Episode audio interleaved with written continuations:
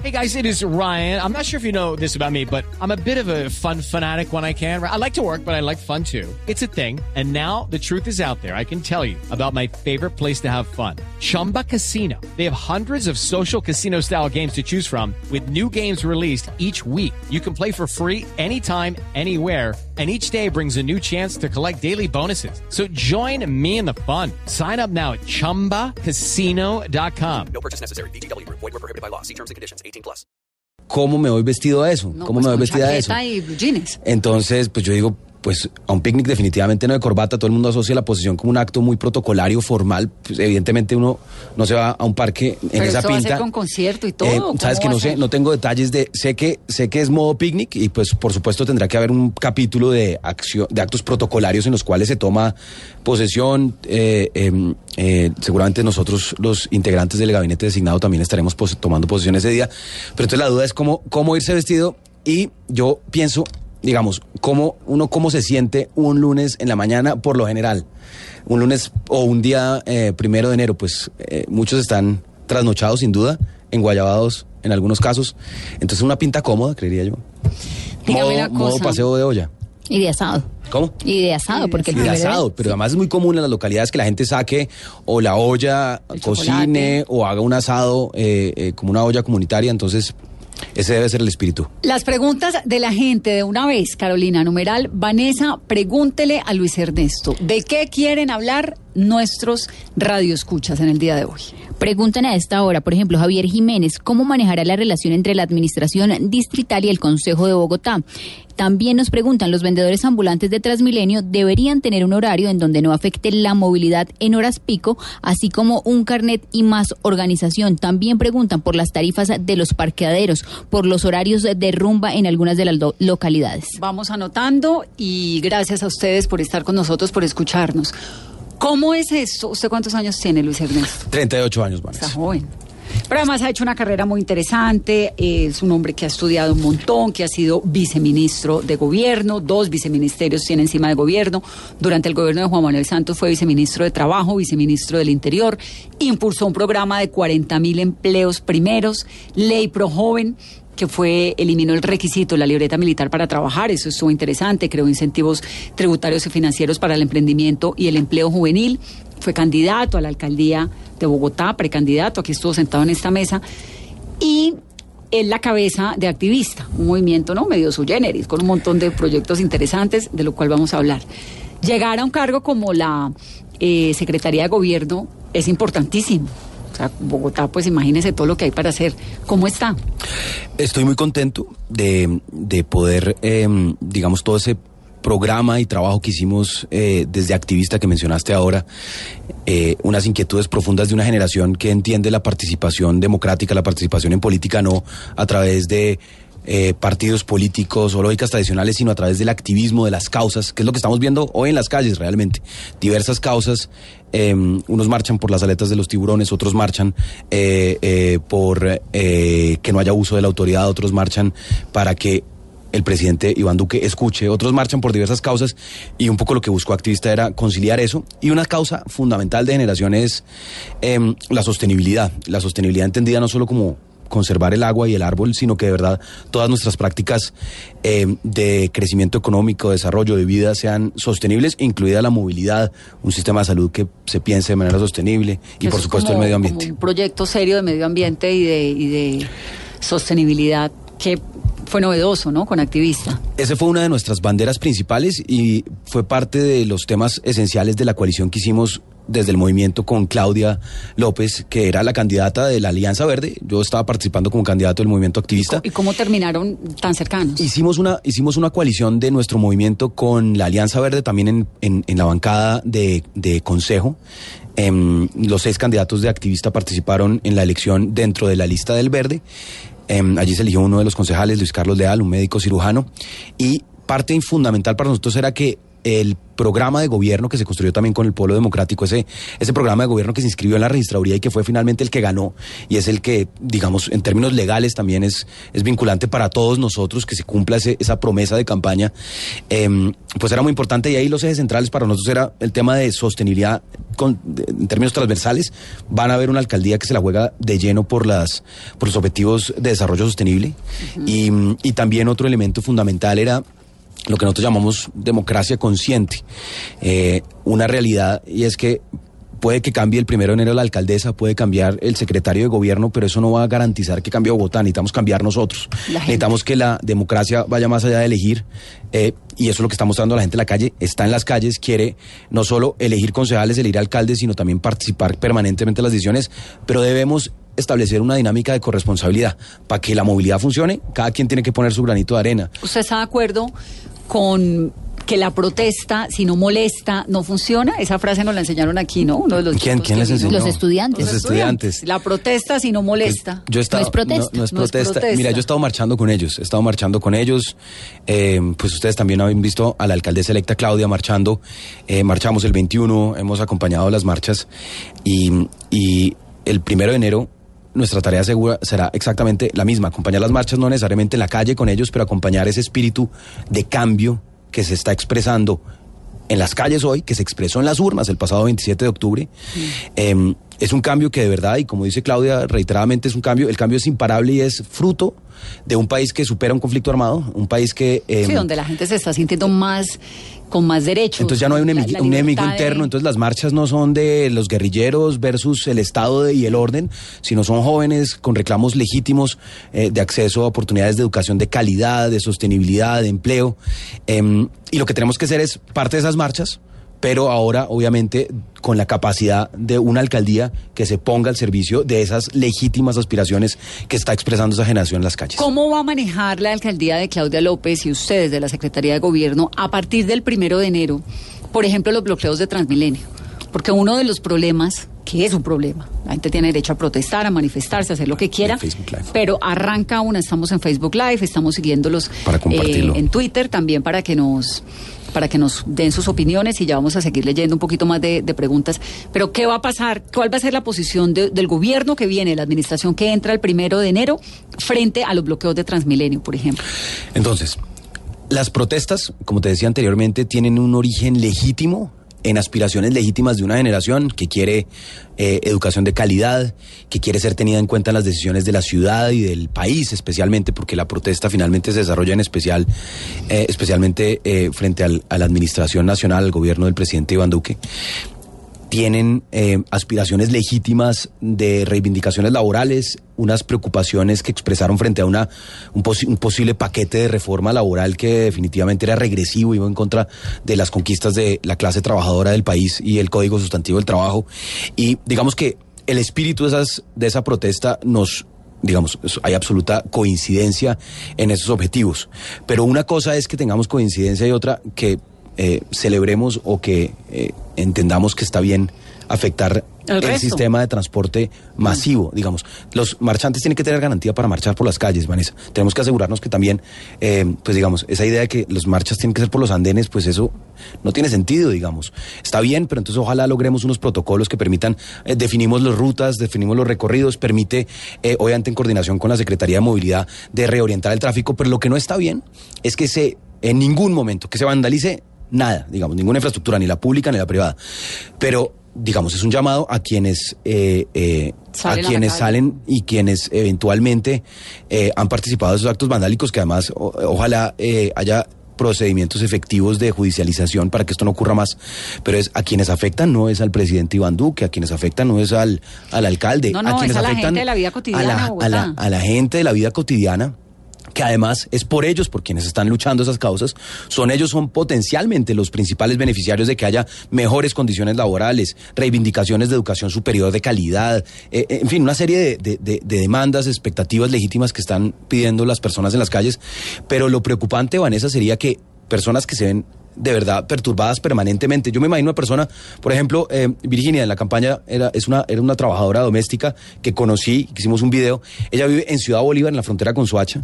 Diariamente gasta dos horas de ida, dos horas y media o dos horas y media de regreso. Doña me Virginia está contando. lleva dos semanas sin Lleva saber si dos puede ir a semanas, no. exacto. Y ella, Y para ella son caminando. las conquistas. Entonces ella le toca bajarse, caminar. En algún momento doña Virginia dice, yo ya no, no me parecen chévere estas movilizaciones. Entonces tenemos que lograr que ese espíritu legítimo de protesta, eh, de deseos de, de una ciudad y de un país que progresa, eh, eh, que crece, que también se profundiza en libertades ciudadanas, cívicas y democráticas, pues sea también, participe a estas personas y que jamás eh, involucre, digamos, obstáculo al transporte público. En eso coincido con la solicitud que ha hecho la alcaldía actualmente, es pues no metamos al Transmilenio en el paro. métanse lo que quiera, pero no con Transmilenio.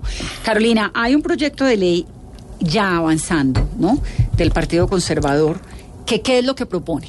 Hay un proyecto de 10 del senador Juan Diego Gómez del Partido Conservador que, que proponen regular la protesta social y no solamente eso, Vanessa, sino que, por ejemplo, prohíbe los encapuchados en las movilizaciones, prohíbe las obstrucciones de las vías públicas y también si en estas movilizaciones hay estudiantes que están estudiando con créditos del ICETEX, los van a perder si participan en actos vandálicos. En actos hasta vandálicos. ahora, en, hasta ahora es un borrador de proyecto que no tiene aval del gobierno. Entonces, este es un proyecto del Partido Conservador, de Juan Diego Gómez, que pretende, sí, ponerle unos límites, ¿no? Y como un marco legal, no encapuchados, no obstrucciones a la vía pública y quien esté en actos vandálicos podría perder su crédito del ICETEX. ¿Del SENA no?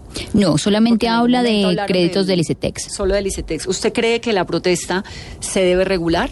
Mira, Vanessa, yo creo que el, el espíritu de esa iniciativa de un senador conservador es evidentemente conservadora, digamos.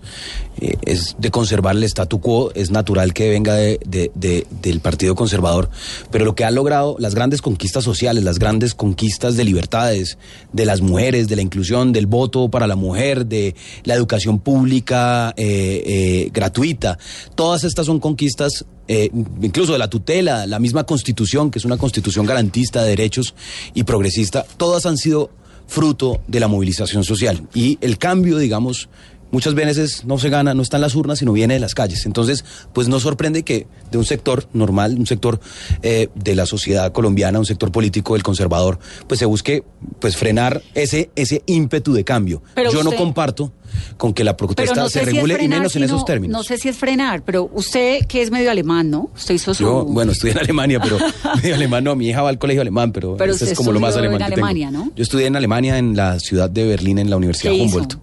Allá estudié ciencia política y, eh, y economía, y de hecho allá también hice paros. Como estudiante, la, la Universidad Humboldt es una universidad pública y también como corresponde, y como en esa época estudiantil, pues eh, En la esquina, hicimos, que, en la hicimos que paros se como podía. corresponde. ¿Ah? En la esquina que se podía. No, que va, en, en Alemania, digamos... eh, ¿Cómo usted- es? Cómo el- en Estados Unidos hay unas esquinas especiales donde usted puede pararse, usted tiene que pedir permiso, usted le dicen, usted puede manifestar frente a la Casa Blanca 24 horas en tal esquina, puede, todo el día. Eh, del resto tiene que pedir un permiso. Entonces, hoy va a haber una protesta en la calle tal, de tal a tal, de 9 de la mañana a Ah, no, 5 de la tarde. así es, digamos, hay unos lugares donde permanentemente pueden realizarse todo tipo de manifestaciones, así está establecido, y cuando se requiere o cuando la marcha o la movilización pretende hacerla en otro lugar, se pide un permiso, y aquí es algo parecido, de hecho aquí no existen lugares permanentes de, de- de- de aglomeración, es necesario pedirla.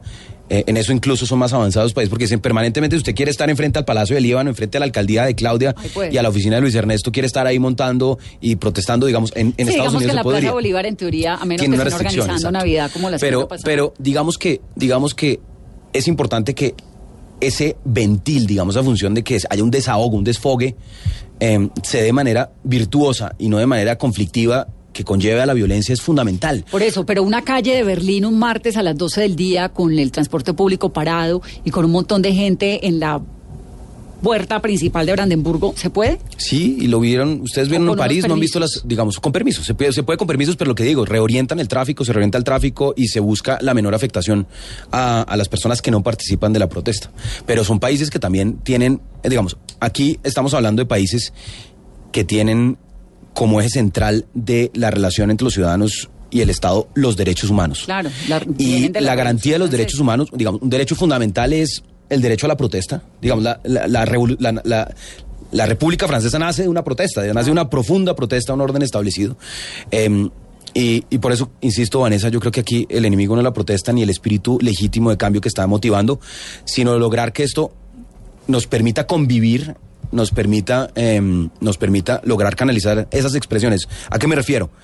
Hay muchas personas que quieren desahogarse y rayar una pared y hacer un graffiti.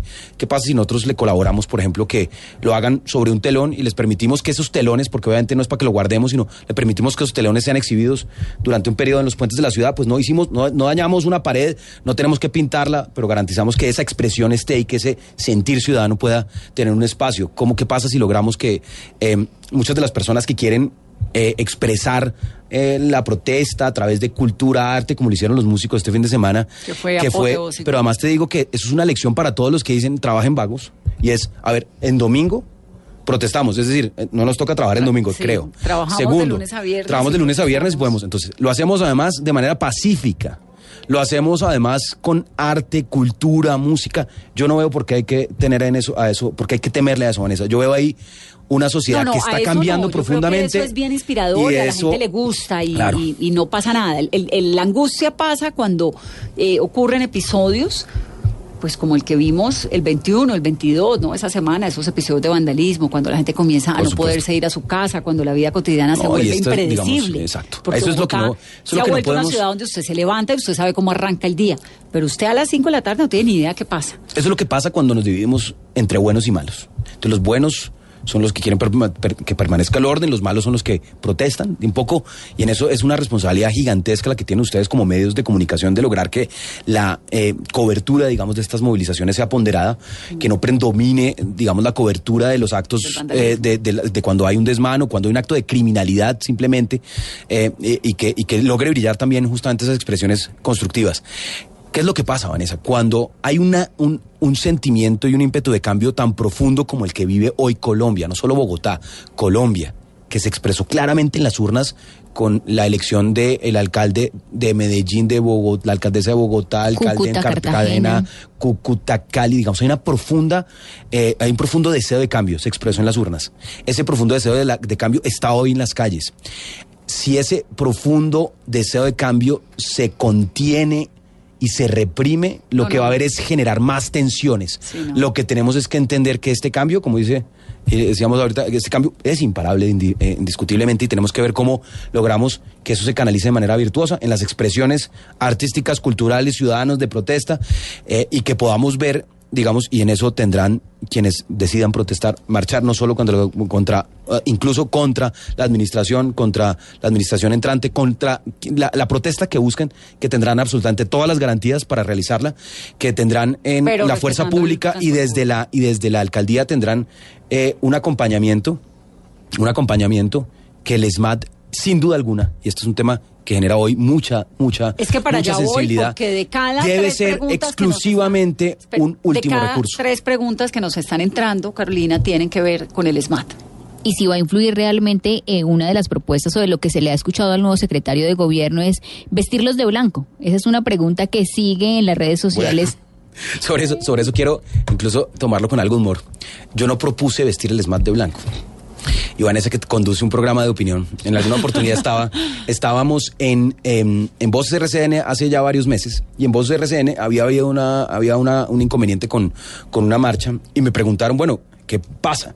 ¿Qué hacer? Y yo le dije, mire, en varios países, varios países enmarcados en derechos humanos han establecido protocolos de derechos humanos y han encontrado, y esto no es opinión de Luis Ernesto, sino hay estudios que demuestran que cuando se cambian protocolos de indumentaria, protocolos de equipamiento, protocolos de eh, quienes integran esa fuerza, digamos, de establecer relaciones entre las personas que están allí y los marchantes, que se, se disminuyen las tensiones. Ejemplo, si yo puedo ver tu rostro, Vanessa, eh, pues estoy viendo, y, y es el rostro de Claro, Vanessa de una hacemos- mujer por eso hacemos periodismo es- mirándonos a los es- si yo puedo ver tu rostro, es menos probable que te agreda que si ten- tienes tu rostro cubierto y estás. Entonces, eso, digamos que un poco ha sido trivializado. De hecho, me han hecho unos buenos memes donde eh, aparecen las estas figuras de, las, de la guerra de las galaxias, los, lo los. Stormtroopers, que vamos a hacer un performance. Yo no estoy proponiendo vestir el esmate blanco. De hecho, no podría, no me compete a mí como secretario de gobierno ni alcaldesa. Esto No es de tendría la competencia de la autonomía, nación. De acuerdo, pero aquí lo, digamos, el, el debate, digamos que puedo- entiendo que se trivialice en, en redes sociales y, y bienvenido el humor, siempre, y bienvenido poderse reír uno de sí mismo, es tenemos que asegurar primero que se cumplan los protocolos que dejamos. El ministro Guillermo Rivera, ministro del Interior, eh, de la, el último ministro del Interior de la administración de Juan Manuel Santos, eh, con quien compartí gabinete, yo era el, su viceministro eh, durante algún tiempo. Nosotros trabajamos unos protocolos de derechos humanos que hoy están vigentes, unos protocolos de protesta pacífica que se expidieron mediante resolución y que no se están aplicando en lo más mínimo, Vanessa. Entonces, digamos, y son protocolos concebidos para un país de posconflicto. Evidentemente, este gobierno tiene una visión distinta frente, eh, frente al proceso de paz, frente a lo que implica una sociedad que se dinamiza eh, fruto de, de un acuerdo de paz, fruto de, de el crecimiento, digamos, del nivel de educativo, del acceso a la información, de la superación de la, de la pobreza extrema, que implica una ciudadanía más activa, más empoderada, que no vende el voto, que quiere ser parte de la toma de decisiones y que sale a las calles, Vanessa. Y pensando en eso, se hicieron esos protocolos. ¿Y esos yo lo que estoy protocolos diciendo es, qué dicen y por qué no se están cumpliendo? Entonces, por ejemplo, eh, el, el caso dramático, lamentable de la fallecimiento de Dylan. Eso es una absoluta, clarísima vulneración de todos los protocolos que tiene el SMAT, por ejemplo. El SMAT no puede eh, utilizar estas armas eh, jamás apuntando por encima de la cintura. Jamás a esa distancia. Jamás eh, en un marco como lo vimos y lo vieron todos los colombianos en el video. Esto es una absoluta vulneración de derechos humanos. Esto es un absoluto y claro, eh, eh, pues digamos, ruptura del protocolo, pero además no podemos permitir que ningún joven en Colombia, ni de los que marchan, ni de los que hacen parte de la fuerza pública, pierda su vida, pierda un oído, pierda una extremidad No, como es el caso de Chile. por porque no podemos dialogar y ponernos de acuerdo en torno a unas aspiraciones legítimas que están siendo expresadas en la Usted calle. dijo ahorita algo sobre el SMAT que se nos pasó, que el SMAT tiene que ser el último recurso. Último absoluto recurso. La protesta tiene un espíritu pacífico. Eh, el, el- el SMAT o la fuerza pública está para proteger la integridad física de quienes protestan, de quienes marchan, y la integridad física de quienes no marchan y obviamente de la infraestructura. El SMAT debe exclusivamente intervenir si hay una, si hay una situación de eh, confrontación, de desmanes, de desórdenes, eh, y debe ser un acompañamiento cívico, debe haber una coordinación entre eh, la administración, y en eso me pongo desde el día cero a absoluta disposición de quienes pidan a la Alcaldía Mayor de Bogotá, en nuestra Secretaría de Gobierno, eh, un permiso para, para una movilización, acompañamiento desde el minuto cero, preguntarles qué requieren. Eh, como te decía anteriormente, si nosotros logramos canalizar de manera virtuosa la protesta, pues muchos de ellos quieren hacer una expresión y esa expresión puede ser cultural. ¿Qué pasa si les facilitamos una plaza donde pueden congregar personas? Además, si hay una banda que quiere tocar, pues perfecto, si es posible, se coordina incluso la logística para que hagan esa expresión musical, la ciudadanía participe. No, todo eso suena la alcaldía debe facilitar, es que eso no es Lo que imposible. pasa es que los episodios que hemos tenido en Bogotá han dejado unos sinsabores muy incómodos, Por muy, supuesto. muy, muy dolorosos y un vandalismo inaceptable contra el sistema de transporte. No, es absolutamente inaceptable. deslegitima Cualquier deslegitima, de deslegitima, protesta. deslegitima, eh, pero no deslegitima la protesta ni los sentidos de la protesta, pero sí definitivamente Golpea eh, la protesta. golpea y, en Cali y los más interesantes. La semana cosa, pasada sí. cerraron todas las entradas de Cali. No, Entonces no, Cali de repente no. a las 4 de la tarde era una ciudad en la que la gente no. no. puede entrar y salir. ¿A son de qué? Vanessa, mira, Porque los- sus derechos como miembro de la protesta, pues sí, muy válidos, pero los míos como ciudadana que no quiere también, ¿no? El comité de paro, el comité de paro es el más interesado en que no se desborde ni haya desmanes. No haya vandalismo. No haya vandalismo. Por eso es fundamental y ya se ha logrado el autocontrol, la auto, digamos, hoy el Código de Policía permite que cualquier ciudadano registre un procedimiento de la policía. Y por eso hemos visto una serie de videos en redes sociales que de verdad son escandalosos. Y la policía tiene que dar las explicaciones. La anoche. fuerza pública tiene que dar las explicaciones. La Procuraduría que disciplina a quienes cometan este tipo de, de- de faltas disciplinarias o en algunos casos incluso delitos debe intervenir. La Fiscalía de igual manera. Pero también necesitamos que los que manifiestan nos ayuden a garantizar que quienes participan de la protesta se rechazan. Y hemos visto inf- infinita cantidad de, de- de momentos donde, por ejemplo, dicen no raye la pared, los mismos marchantes Lo que pasó en la aíslan a los estudiantes. Entonces, las- yo creo que aquí tenemos que apelar a, apelar a la capacidad de todos de, de vernos a la cara, de entender que hay diferencias y de ver cómo logramos convivir en esta ciudad maravillosa, plural, diversa, desde las legítimas y profundas demandas ciudadanas que tiene hoy una nueva generación. ¿Qué fue lo que ocurrió con María Fernanda Pérez, Carolina? A esta hora, 8.25 minutos de la noche, ¿qué sabemos? Un misterio, es un misterio completo, Vanessa. No se sabe dónde está. Está en libertad, no sabemos si está en su casa. Durante el día hemos intentado ubicarla con los líderes de las movilizaciones de las diferentes universidades. No Nad- sabemos nadie si sabe. Nacional o sí. Los líderes de la Universidad Nacional dicen que aún no tienen confirmado si ella es estudiante de la Universidad Nacional. Lo mismo nos dicen los líderes de la Javeriana, de la Universidad Pedagógica. No tienen ninguna información. Se ha manejado con total hermetismo. Lo ¿Por que qué? Es muy raro el caso y detrás de, de esta historia la única persona que ha hablado es la persona que graba el video y que fue viral en redes sociales. Ella no tiene información, no conocen de su paradero, no saben dónde vive, no saben el nombre del ellos, novio. ellos eran una pareja, ¿no? Una en pareja. un carro, él era, Él es la información que tenemos es que es una escolta. trabajaba como escolta. Trabajaba como escolta, está sin trabajo, iba con su esposa, iban a hacer un servicio eh, de Uber en el norte, iban a recoger un servicio y se atreven a grabar y hacer la persecución del vehículo. Su vehículo termina el, al final del episodio estrellado. Es en una de las entrevistas, la única entrevista que han concedido, se le concedieron a, a Ricardo Espina, director del servicio informativo En en, Meridiano Meridiano Y dicen que terminó estrellado cuando cerraron el carro. cuando cerraron el carro, que después cuando cuando el car, el vehículo que pertenece a la policía en los papeles en los registros del RUN aparece de la policía y que el mismo director de la Policía Metropolitana de Bogotá, el general Huber Penilla, Ah. ha dicho que el carro es oficial de la policía y que casualmente iba pasando por el lugar y prestaron la colaboración a los funcionarios del SMAT. Esa historia está pésimamente contada desde cualquier lado y es espantosa desde donde la vea uno y no han podido explicar qué fue lo que ocurrió porque hay una chica que está en la 45 con 30 eh, manifestándose y de repente termina montada en un carro que no tiene ninguna seña de la Policía Nacional solamente porque aparece en el registro del tránsito registrado a nombre de la Policía Nacional con cinco miembros de la institución no sabemos quiénes son ellos, sabemos que son de la institución porque el general Ateortúa y el general Pinilla no han dicho que no. No, y que ellos dicen ¿Son que policías? son policías y que después de los 10 minutos en los que la chica estaba en el vehículo, los oficiales enloquecida y desesperada por la ventana mientras otra persona desde el carro del lado grababa, paran y la bajan. la bajan. ¿Y la bajan por qué? Dice porque se sintieron temerosos ante la presión ciudadana, empezaron a sentir temor y la decisión que optaron fue entregárselos a la comunidad y dice el general Penilla, craso error, el procedimiento independiente de las consecuencias debió haber terminado y ya hay una investigación en proceso. Pues sí, porque si a usted lo capturan, pues tienen que judicializarlo, no Claro. tirarlo en la mitad de y la se ha hablado 30. desde una retención. ¿Qué fue lo que dijo el general Ateortúa sobre el caso? Pero yo les pido el favor, no me cuestionen todo lo que hacen nuestros policías, por favor. Todo lo que hacen, si miran, si no miran, si proceden, si no proceden, están en el derecho de decir una explicación. Pero esto también tiene que tener un punto. No quiero justificar a nadie, a nadie, pero también las últimas semanas han llevado a nivel de Bogotá a unos niveles de susceptibilidad muy grandes. No, general, es que no es que no haya que cuestionar, es que no se pueden hacer cosas que dejan tantos cuestionamientos ahí puestos. Eso es lo que ocurre, ¿no? La ciudadanía entera, los organismos, los órganos de control, la Procuraduría y demás, todos merecen y hay la necesidad de que se den todas las explicaciones a la ciudadanía. Vanessa, Es que na- esto esto no es- está esto explicado. esto no está explicado.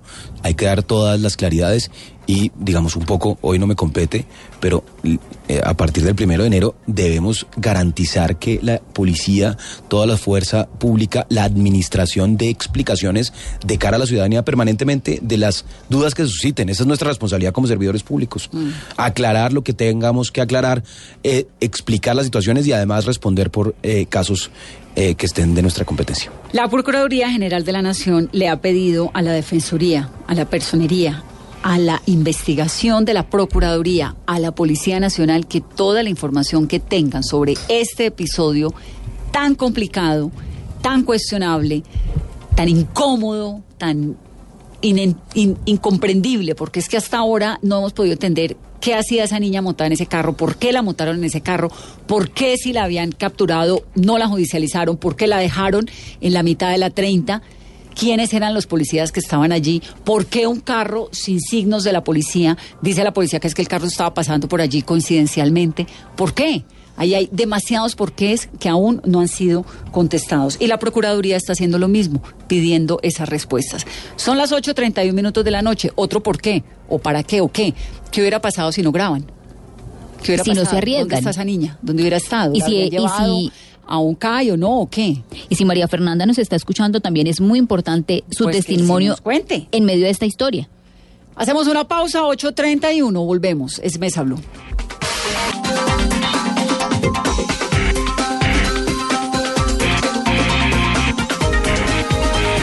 Ocho treinta y tres minutos de la mañana, hay noticia, Carolina, ve, perdón, de la noche. Eh, el Partido Liberal no va a votar la reforma tributaria. En una reunión en el apartamento del expresidente César Gaviria se toma la decisión, 35 representantes a la Cámara y La bancada 15 más grande. Sí, señora, y 15 senadores del Partido Liberal confirman lo que se les había rumorado en las últimas horas y durante el fin de semana es que no votarán la reforma tributaria. ¿Qué pasó con la reunión de Vargas Lleras, con Duque y con Gaviria? Cambio Radical Civil la votó en las comisiones económicas, ya se va a debatir en plenaria, pero esta es una decisión muy importante de cara a lo que se había pensado en algún momento de que se iba a reactivar la coalición del gobierno. Y Gaviria y Duque se habían reunido también en Palacio, ¿no? Tampoco. Bueno, ¿qué hace el secretario de Gobierno de Bogotá, Luis Ernesto Gómez? ¿Cuáles son las tareas? ¿Usted qué es lo que tiene en la agenda? Bueno, un tema fundamental es eh, la democracia, la participación en todas las expresiones. La democracia representativa que está en el Consejo de la Ciudad y es decir, cómo se construyen esas relaciones políticas de mayorías con el Consejo de la Ciudad. La democracia participativa, que es de lo que habíamos hablado, hablamos toda la otra mitad del programa, y es la gente en las calles, la gente en la participación ciudadana para la construcción del plan de ordenamiento territorial, del plan de distrital de desarrollo. Eh, es de y obviamente las relaciones políticas también con el Congreso de la República porque hay muchas iniciativas que involucran a Bogotá. Otro tema central es toda la política de derechos humanos. Pero espérenme un segundo, usted Dale. es el encargado de la coalición con el Consejo. Sí, señor. ¿Y cómo van a hacer para lograr coaliciones? ¿Tiene la mayoría ya? Bueno, mira, hay, hay, un, hay un punto de partida muy importante y es el resultado de la alcaldía trajo consigo también unos muy buenos resultados en el Consejo. Hay una bancada de Polo Verde de 16 concejales. Necesitan 23. Em, 23 es la mayoría absoluta en el Consejo de la Ciudad, pero para que te des una idea, la bancada verde eran de seis, era 6, hoy casi prácticamente se duplicó, digamos. Es de verdad un resultado muy bueno, tanto en juntas administradoras locales como en, como el Consejo. Y eh, llevo de decir que hay una disposición muy buena de parte de todas las bancadas, todas se han, han signalizado un interés de eh, declararse no de oposición, sino en independencia. Obviamente la bancada del No Pueblo es del Verde repelús, autocamente, de- exacto. Yo creo que en- eso, eso de verdad no lo, no lo tomamos como un tema menor, lo recibimos como un gesto, eh, digamos, de darle un compás de espera a la administración.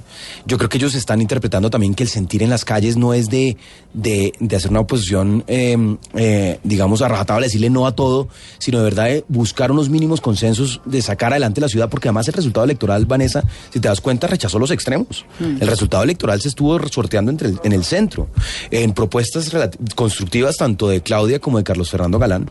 Y por ejemplo, Carlos Fernando Galán, que fue nuestro principal contrincante en la campaña a la alcaldía, ha sido muy generoso y dice, él perfectamente, legítimamente, eh, ocupando la curul, digamos, que le permite el estatuto de la oposición, pudo haber dicho, yo me declaro oposición No, y desde el día uno me voy a decir, me voy a dedicar a decir no a todo, porque esta va a ser mi plataforma para ser el próximo alcalde de Bogotá, por ejemplo, y dijo no.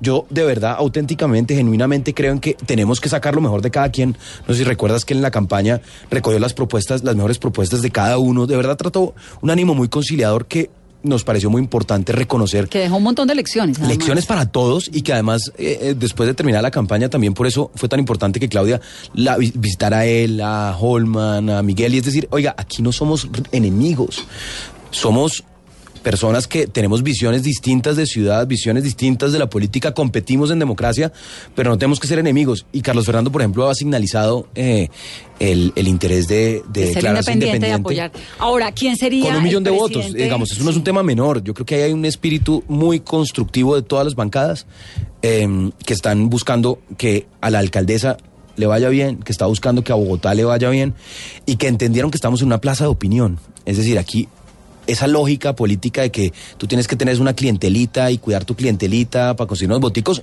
Los que tenían esa fórmula perdieron. Lo que hay en el Consejo hoy es pura opinión, figuras que están impulsando causas y que gracias a esas causas ganan visibilidad y llegan al, al cabildo de la ciudad. Y por eso nuestra tarea es darle a eso toda la dignidad, a esas causas, esas iniciativas que representa cada uno de los concejales y que además representa democráticamente y tiene todo el derecho a hacernos control político y a reclamar que desde la administración gestionemos esos intereses ¿Quién del concejal y de la ciudadanía. el presidente del Consejo que al secretario de Gobierno le, le podría facilitar, digamos, sus propuestas? Bueno, muy buena pregunta, Vanessa. Pues lo primero es que esto es de autonomía del Consejo establecer las mesas directivas. Ellos hacen, la usanza es que al inicio de la administración se hace un acuerdo de coalición, no de gobierno, sino de coalición de funcionamiento para el Consejo. Es decir, quién va a tener la presidencia, perdón, en el primer año, en el segundo año, quiénes van a tener las presidencias de la de las distintas comisiones de gobierno, de plan, de presupuesto, y, mm, y- y están en esos diálogos entre todos ellos, de verdad todos con un ánimo muy constructivo, facilitando, eh, están conversando eh, los liberales, el polo, conservadores, el mira, todos están con- conversando sobre cómo debe ser esa coalición de funcionamiento del Consejo.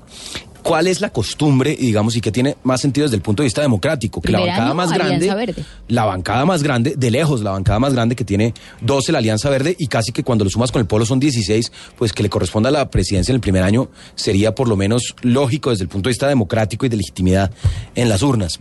Y- y Eduardo yo- Arias, Mafe Rojas y Diego Cancino. que son los tres eh, que aspiran. que aspiran, sí. Yo les he dicho a todos ellos eh, que esto tiene que ser una decisión de la bancada, que nosotros, digamos, celebraría que, y creo que sería lo correcto, como les decía anteriormente, que democráticamente la bancada mayoritaria ocupe la presidencia en el primer año, pero que sea una decisión después de la bancada quién de ellos es el llamado a representar, a representarlos mejor. Lo, lo bueno, y, y debo decirlo, tiene un espíritu muy constructivo entre todos. Hay un muy buen colegaje, todos tienen un gran respeto. Creo que esta elección le dejó a todos muchas lecciones. Eh, muchos se sorprenden de su propio resultado y se dan cuenta que están de verdad en una plaza de opinión extraordinaria, que tienen un gran desafío ante la ciudadanía y por eso de verdad están trabajando de la mano con mucha inteligencia colectiva. Y un Bueno. consejo renovado. Sí, bien renovado. Y con una gente interesantísima, ¿no? Sí. Sí, por lo menos la figura de Sara Castellanos, Julián Rodríguez de los sí. Verdes. Muy interesante, esos dos Jorge jóvenes muy Colmenares. interesantes de sectores políticos muy distintos, muy pero de verdad distintos, pero gente muy chévere. Talentosos. estar Marisol Gómez, que es bien Sí. interesante. Bueno, va a estar Carlos Fernando Galán, Va a nada estar más Carlos nada Fernando menos. Galán, un hombre que acaba de tener una Sacar un millón extraordinaria de votación. Hacer un consejo a toda la altura y por eso para mí es un honor poder ser su interlocutor. Bueno, entonces, consejo. Segundo, derechos humanos. Derechos humanos, comunidades indígenas, comunidades negras, raizales, palenqueras que habitan la ciudad de Bogotá. Aquí eh, trabajamos todos los temas de jóvenes, democracia, participación, elecciones. Y, y yo creo que esa es la agenda, y digamos, todas esas causas diversas son fundamentales. También, como se entraña allí en la Secretaría de Gobierno la convivencia y la coordinación, obviamente, todos los temas de inspectores de policía y demás. Yo creo que aquí tenemos que dar buen ejemplo en esta administración de qué quiere decir de verdad convivir, una dinámica de corresponsabilidad, como te decía antes, em, entender que cada ciudadano está llamado de verdad a poner un granito de arena para que el sistema de basuras de Bogotá funcione, Vanessa. No basta con que haya un contenedor, un carro de basura y un, y, un lugar que procese la basura. Necesitamos que cada ciudadano, primero, consuma conscientemente. Cada persona que llega a comprar al supermercado en una tienda puede escoger y dice, oiga, si eso tiene un material no reciclable como por ejemplo el licopor, no lo compro. Eso ya nos empieza a ayudar en el reciclaje en Bogotá. ¿Y cómo dispongo de este residuo? Entonces, aquí hay una corresponsabilidad en todos los temas, en movilidad, en, en reciclaje, en comportamiento, en seguridad. y Parqueaderos. desde Tengo ahí vamos a que le pregunta. impulsar esto. Mire, esto es importante. Parqueaderos de Cristo Rey, calle 98 con avenida 19 en el Teatro La Castellana. La Defensoría de Espacio Público no ha podido y la solución en parte depende de la Secretaría de Gobierno. Parqueaderos con problemas como los del Campín en manos de privados y en batallas legales. Vanessa, eh, la Secretaría de Gobierno es la responsable del espacio público.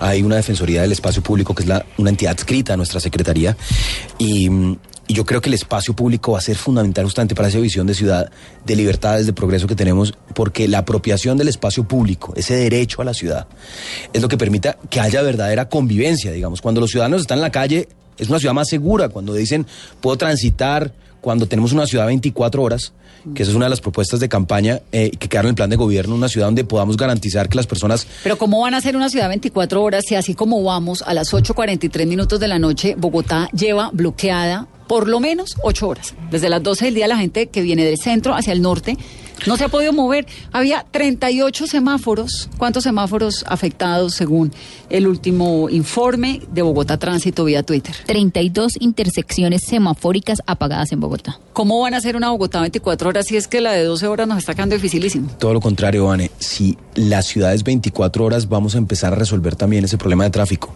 ¿Por qué? Porque si todas las actividades económicas solo operan en el horario diurno laboral, pues ese horario es de altos picos de congestión. Si tú tienes una ciudad que opera 24 horas, por ejemplo, ¿qué es lo que más tráfico genera, por ejemplo, en la, en la Cali, en la, en la Autosur?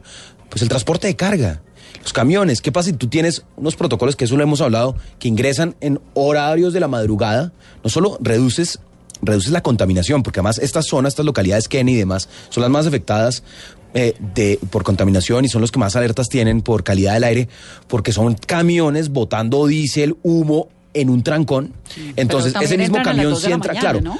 Pero no en, el, no, en, no en las dimensiones, entran por ejemplo al central de abastos. Sí. Pero, pero aquí lo que tenemos es que lograr, de verdad, en términos de logística, que la ciudad opere 24 horas. En los términos de movilidad, de transporte, tenemos que buscar y migrar hacia una ciudad 24 horas. Que haya oportunidades de empleo, de comercio, a generación de ingresos como con 24 el horas. La gente cree que oído todo el 24 día. horas, Vanessa, es rumba 24 horas. También. También. También, pero no es eso únicamente. Obviamente rumba con seguridad, con las garantías, los protocolos, porque además te voy a decir una cosa, es más seguro, tú de pronto lo has vivido, salir con la luz del sol, aquellos que madrugan, esos, esos noctámbulos, aquellos madrugadores van a, es, es más seguro salir a las 6 de la mañana con la luz del sol que a las 3 de la mañana cuando salen de manera, de, acuden de manera, obviamente esto todo hay que hacerlo con orden, progresivamente, pero una ciudad 24 horas es lo que, digamos, Bogotá tiene la estatura mundial global para hacer 24 horas. Eh, pero, hay un ver, acuerdo del concejal 24 Celio Nieves, pero no se ha hecho realidad. Una ciudad Rumbé 24 24 horas. Comercio. Cultura 24 horas porque hay actividades culturales que son propias de la noche, comercio porque hay actividades comerciales que funcionan mejor en la noche y que podrían abrir nuevas oportunidades de trabajo. ¿Cómo qué? Eh, digamos, ahí hay diversidad de temas. Centros comerciales. San Victorino por la noche. Digamos, el, el madrugón. creo que en el digamos, centro de tienes- pronto Mira, no. tú tienes, digamos, las- la- cuando, cuando hay ciclovía nocturna, cuando hay madrugón, cuando hay todo este tipo de actividades. Mañana es la última veces ciclovía nocturna. Se dinamiza el comercio en esas jornadas. La gente dice, bueno, salgamos, tomémonos la calle, tomémonos un canelazo, compramos algo, alguna vaina. Esto dinamiza la ciudad y eso es bueno. Una ciudad que está apropiada por los ciudadanos, que tiene nuevamente, te digo, un derecho a la ciudad. Es decir, tú quieres vivir la ciudad de una manera, hazlo, garanticemos que el espacio público le brinde a esas personas ese desarrollo de su personalidad sin que transgreda ni vulnere a otros. Aquí hay alguien que le está diciendo, Comelo Faltón, Ok. que entregó una esperanza y a humildad. activista por un puesto politiquero. Bueno, muy, muy importante. Mira, ahorita te decía cuando estábamos fuera de micrófonos, Vanessa, asumir una tarea de gobierno, no en la Secretaría de Gobierno de Bogotá, ni la alcaldesa de Bogotá. Una desafío, gobernar en el siglo XXI, gobernar en la era de las tecnologías de la información, donde la relación entre los ciudadanos y los gobernantes es horizontal. Es de tú a tú, como, como ¿cómo se llama la persona que, que me está eh, cuestionando por, eh, por la coalición que hicimos. No, ya lo cerré. Ya lo cerraste, bueno. Él o El ella. Comelo Faltón. El que me dice Gomelo faltó. Gobernar en esta época. ah, no, numeral humana, eso no será, claro. ¿Quién es? Pues no sé, o humana. Debe ser un humanista. Sí. Mira, Vanessa, em, gobernar en esta época quiere decir tener humildad, escuchar, tener la capacidad de rectificar. Yo creo que gran parte de ese pliego de condiciones que tiene el comité de paro tiene un grito descomunal de gente con su cacerola diciéndole presidente, por favor, presidente, escuche, escuche, tenga la humildad de decir, de pronto no lo estoy haciendo, de pronto tenía buenas intenciones, él seguramente quiere acertar, pero la gente no lo siente así. Ya sé que lo hizo Escuche, lo rectifica. Entonces, digamos, yo creo que en, en nuestra administración tenemos que ser capaces de escuchar. Nosotros tenemos un programa de gobierno, ganamos las elecciones con ese programa de gobierno en coalición, eh, debemos gobernar con ese programa de gobierno, pero tenemos que tener la humildad de entender que esta ciudad eh, es distinta a la que nos eligió el 27 de octubre porque las calles han cambiado, porque las prioridades ciudadanas han cambiado y que nos corresponde a nosotros como gobernantes con toda la humildad de decir, bueno, ¿Cuáles son sus prioridades? ¿Cómo las atendemos?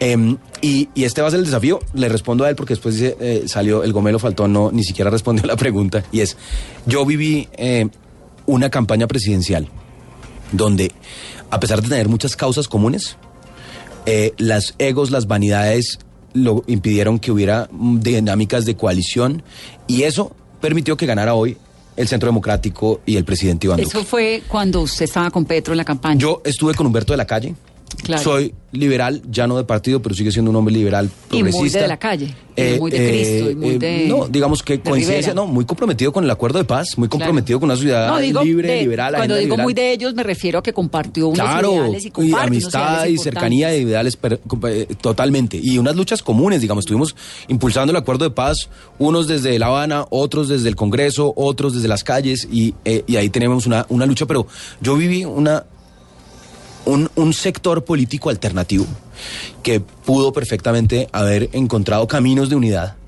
sacar adelante un camino alternativo de progreso, de libe- liberal en esencia, em, y las vanidades y los egos lo impidieron. Yo dije, hombre, yo soy, yo hago parte de una nueva generación, no podemos repetir los errores del pasado. Y claro, para mí, fenomenal. Yo quería ser alcalde de Bogotá. Eh, quería ser alcalde de Bogotá, por eso aspiré, por eso recogí firmas, por eso inscribimos nuestra lista de candidatos al Consejo. Pero entendí que en un momento determinante, en un momento crítico, era más importante las causas comunes que la casa política. ¿Y Y las causas comunes con Claudia fueron fruto de un proceso de concertación, de acuerdo, que estaba inscrito. Y hoy me siento de verdad satisfecho. Algunos me dicen, usted hubiera ganado. Yo le digo, mira, yo me siento satisfecho porque siento que logramos un buen acuerdo de ciudad, una visión conjunta y que además, y eso me alegra mucho, en la campaña aprendimos a, a- a, pues, a querernos con Claudia, a, valorar justamente esa berraquera, esa fuerza interior que tiene esa mujer, una campaña eh, las ¿no? diferencias, debatir entre nuestras diferencias. Y yo hoy me considero un amigo de Claudia, eh, más allá de la relación política que podamos tener, un amigo porque la admiro, me parece una mujer eh, con una fuerza interior berraca, Ahora, usted va a ser inspiradora secretario de gobierno y me cuatro años, honra ¿o? acompañarla. O tres como el anterior. Para dar el siguiente paso. Entonces, ¿cuál es el siguiente paso? Candidatura a la alcaldía. Mira, yo creo que es una pendejada, Vane, Vanessa, planear en el largo plazo en la política en Colombia. En la política, el largo plazo en Colombia es una hora. Eh, esto es muy cambiante. Digamos, yo estuve con Claudia recorriendo las calles nueve meses de Bogotá. Y te soy sincero, y me considero una persona con algo de olfato y de, y de entendimiento político, y no vi esto venir. Lo digo con toda sinceridad. No vi venir ese despertar ciudadano que estamos viviendo hoy. No el comité de paro, digamos. Eso ya se anunciaba que iban a escribir una marcha, eso ya se sabía. Pero que la gente iba a salir esa noche con su cacerola a marchar, que las mujeres iban a hacer un performance del violador eres tú.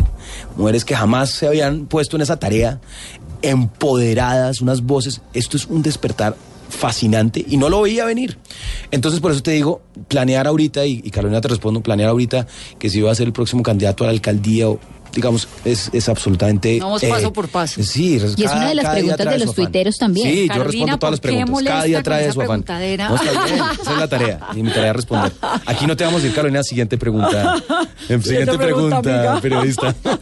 Otro de los retos de, de la Secretaría de Gobierno es el espacio público, pero más el tema relacionado con los vendedores informales. Este año vivimos el episodio de las empanadas, la persecución. ¿Cómo va a trabajar eh, doctor Luis Ernesto Gómez para evitar esa persecución y de hacer esa transición a formalizar el, el empleo y los vendedores que hay en varios puntos de la ciudad?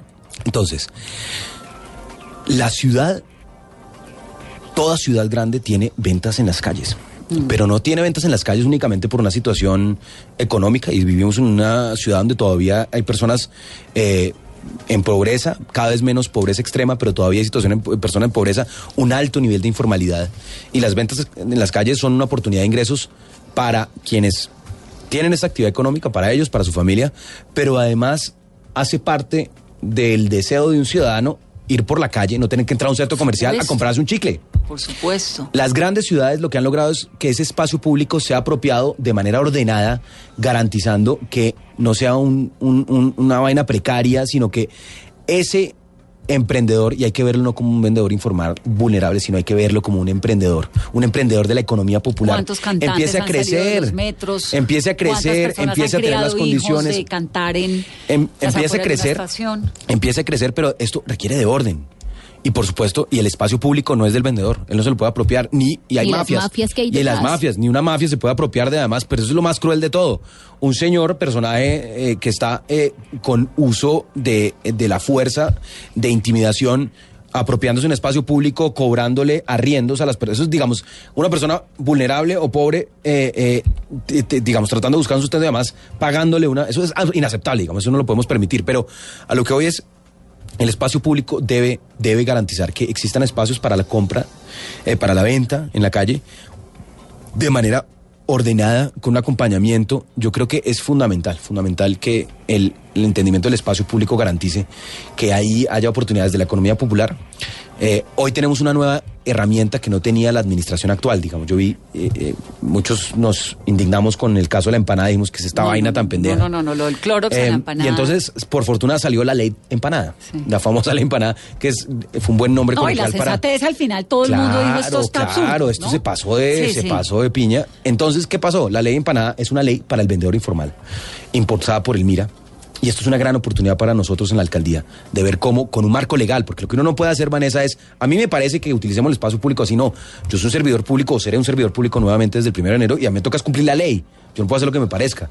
Entonces, le faltaba un marco jurídico legal, no solo de, distrito, de acuerdo, de decreto, sino legal, de rango nacional, para poder reglamentar justamente el uso del espacio público, para garantizar que la economía popular, aquellos que están en ventas informales, puedan eh, eh, tener una oportunidad de crecimiento, pero además de crecimiento económico y que ojalá sean emprendedores, que ojalá ese puesto no sea de no sea precario, sino que además cumpla con todos los estándares de sanidad, que la gente no se va a enfermar porque compra ahí, que genere una, que genere eh, encadenamientos productivos. Eso es bueno para una ciudad, dinamiza la economía, pero hay que hacerlo con orden.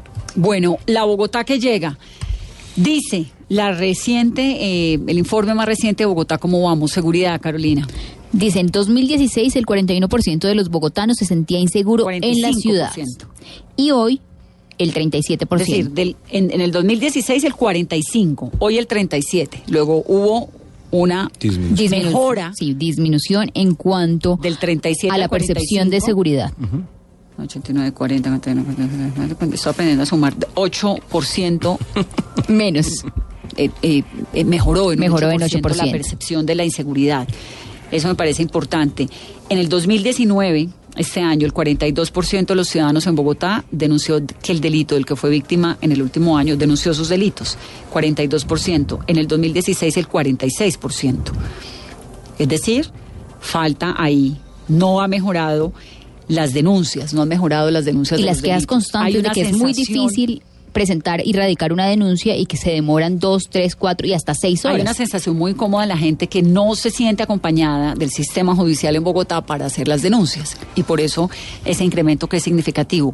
Esto es importante. La alcaldía que sale ahora, Peñalosa, registró la tasa de homicidios más baja desde 1970, de 17 punto casos.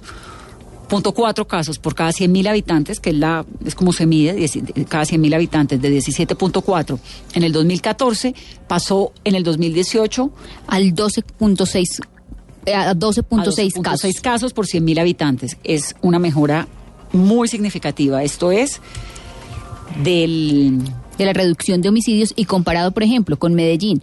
En Medellín la tasa de, homicidio- de homicidios es de 24 por, cada cada 100 mil 100.000. habitantes, Barranquilla tiene 29 y Cali tiene car- casi 40. 40 homicidios por cada 100 mil habitantes. que sigue siendo 40 es muchísimo. Bogotá con 12.6 12.6. sigue siendo muchísimo, Reducción de... pero 17. pero está muy, mucho mejor de lo que estaba antes, que era 17.4, bajó del 17.4 al 12.6. Pero El hurto de celulares. exacto, ahí es donde tenemos unos incrementos. Y en, en hurto y en y, y por eso el, el no, incremento se ha reducido, dice Bogotá, como vamos, en un 13% en lo que va este año, comparado año. con el mismo periodo del año anterior. Pero hay esta sensación tan incómoda de la gente que se siente muy segura, ¿no? Vanessa, la gente se siente insegura porque hay casos, digamos, porque hay inseguridades, ex- exacerbada la inseguridad en el, en el Transmilenio. Porque digamos, le no lo un podemos cuchillo discutir, o un claro, señor comienza a masturbarse. Digamos, y por eso, y por eso, de verdad, aquí hay toda la claridad que una de las prioridades absolutas de los primeros 100 días es hechos contundentes, efectivos en materia de hurto, en materia de mejora, de recuperación de territorios. Eh, de hecho, venía de una reunión justamente por instrucción de la alcaldesa de trabajar con todo el equipo que ha venido preparando temas de seguridad además de- desde la campaña y en coordinación por supuesto con eh, funcionarios de la alcaldía, eh, información del empalme, preparar ese plan de choque que va a ser fundamental. Esto es importantísimo. Casos de mujeres embarazadas entre los 15 y los 19 años.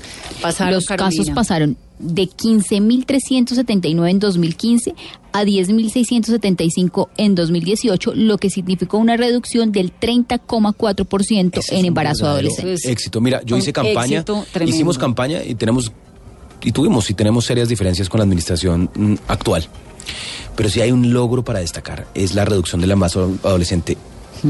El encadenamiento de la del digamos del desarrollo humano parte de ahí. Si tú evitas que una una niña o un adolescente se embarace, aseguras primero que ella pueda de pronto acceder a educación superior, pueda tener una ruta de crecimiento laboral distinta, pero además aseguras fundamentalmente que no tenga un hijo en condiciones precarias, que es lo que más afecta justamente al desarrollo humano. Entonces, esto hoy puede sonar como una cifra eh, simplemente, pero detrás de eso No, no, hay una Hay toda una construcción un de futuro sociedad. de sociedad más próspera, una sociedad que le puede invertir más a cada niño porque reduce la tasa de natalidad y de embarazos no deseados. Y esta cifra, además, cuenta la posibilidad que tiene un gobierno en tres años de hacer cambios. Porque es que uno le dice, no, es que en tres años no, No es mucho nada, lo que no, se puede no, hacer. se puede hacer claro que se puede hacer. En Bogotá se redujeron. ¿Sabes por qué lo lograron, Los Vanessa? embarazos en un 30%. ¿Sabes por qué lo lograron? Porque dieron esto, este es un objetivo. Es uno de los objetivos además asociados a las metas de desarrollo sostenible. y Es, este tiene que ser un objetivo. ¿Qué es lo que hay que hacer?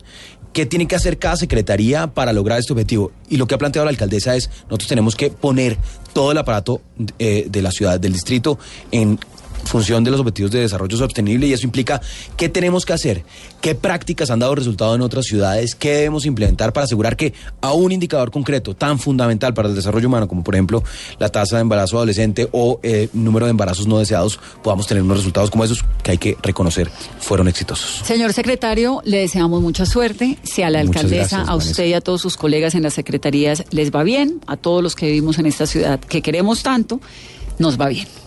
Tenemos toda la intención y la voluntad de acertar, vamos a tener además mucha humildad para cuando no estemos acertando escuchar y rectificar. Y aquí viene siempre.